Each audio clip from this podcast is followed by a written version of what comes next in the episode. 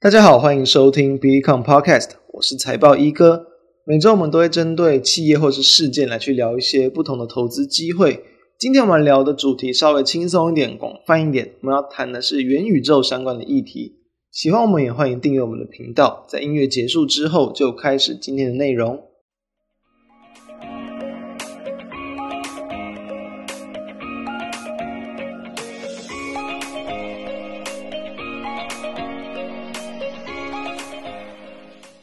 在两周前，我们谈的公司是技嘉嘛？那因为其实在我们录制当天，十月二十一号，比特币的价格又再度创高。那当然，再加上近期的比特币价格也都算是蛮强的，所以对于这种显卡的一个类股，其实当然股价就有不错的一个表现。到目前为止，都还算是强势股。那上周我们谈的是联合再生嘛？那主要就是谈到说可能会有这个美国那边的一些转单效应，以及美国去打压中国的太阳能厂。这样一个题材的一些激励跟一些部分的一些买盘带动之下，联合再生在本周二，诶其实股价也是有涨了大约七趴左右，很强。那当然，在这个十月二十一号，因为这个大盘台股攻高之后的回档，所以它的股价差不多又跌回到了七张附近。但确实我们可以看到，这两间公司，不管是可能中长线的展望啊、题材啊，然后或者是他们各自的利多，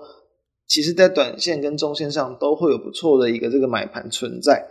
今天谈的是这个元宇宙，主要也是因为确实最近很多的个股，元宇宙相关的个股表现真的都非常的强，讨论度也就慢慢的提高。包含像是这个大家可能最熟悉的宏达电嘛，哦，宏达电在短短的四个交易日哦，股价就已经上涨了接近四成，那以及包含像是它的母公司威盛，股价也都是相对的一个强劲。所以我们要现在先来了解一下元宇宙的这个概念到底是什么，然后它未来的发展技术到底是怎么样。首先呢，元宇宙这个词，它是源自于有大约在三十年前的一本这个小说，叫《雪崩》吧。然后呢，它主要也是类似一个叫类似一个虚拟实境的一个这个线上的一个游戏的一个场合这样的一个概念。不知道大家其实其实很多啊，可能像是在一些漫画、动漫等等也都有类似的概念。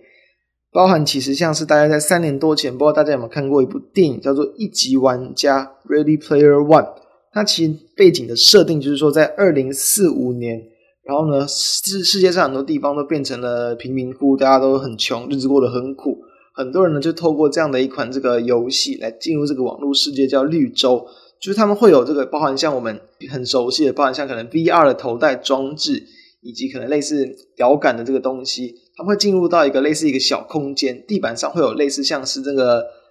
跑步机的那种卷带，你可以用这种各种的一些这游戏工具哦，来去全身去更去体会到进入游戏的感觉，甚至可以去购买这种体感服装。他们等于说可以把自己完全去投射到这种网络世界来去进行游戏，包含像赛车啊，包含像枪战等等，其实在里面都可以去感受到这种几乎是逼近现实的感觉。所以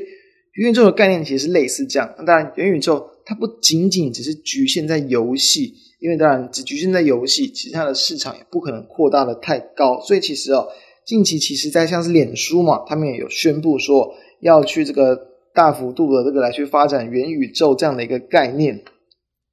元宇宙呢，它其实就有点像是我们刚谈到的，它其实就是用 VR 技术，这个虚拟实境嘛，来去加强，就是说有点类似把目前的很多互联网，然后呢再加上我们人体的一个体验。变成了一个虚拟的一个世界，元宇宙就这样的一个概念，等于它模糊了很多可能原本各种虚拟场合跟现实的一个空间。我们可能原本当然在虚拟世界上，我们就可以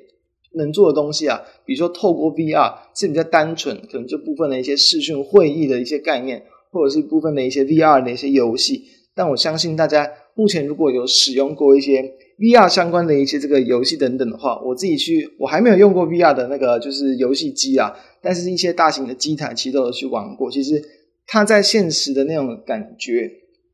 其实跟现实现实世界还是差蛮多的。所以就是以娱乐性质为主。那当然在这样的一个概念，它确实还在发展中，也没有一个非常明确的一个定义。因为这当然只是未来甚至是好十几二十年后才要去发展的东西。目前其实市场也是预期啊，大约也是要等到十五到二十年之后，才会真正有比较明确的一个这个发展到一定的一个阶段。诶，那其实就好像我们刚刚谈到那个那部一级玩家电影，它所设定的一个时间二零四五年，诶，其实好像差不多差不多，所以可能真的是要大约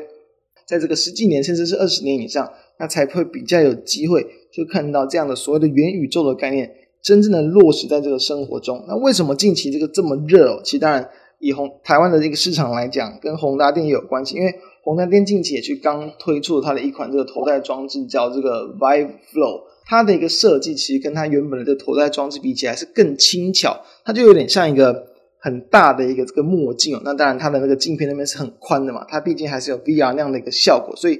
它不是整个罩住头，它就有点像是一个眼镜，只是它的那个镜框那边做的比较厚、比较宽，戴起来会相对于原本的头戴的这个装置哦更轻巧、舒适很多。所以其实他们再去设计这种 VR 产品，也都是有更贴近到这个人性化还有舒适度。那为什么其实说？现在包含像其实因为脸书旗下也有一个叫 Oculus 的一间，这个也是做虚拟头戴设备的公司嘛，他们本来就有这样的一个技术存在。为什么他们要把目前元宇宙把他们列为说他们目前最重要的一个开发项目？就是因为他们认为说，其实他们是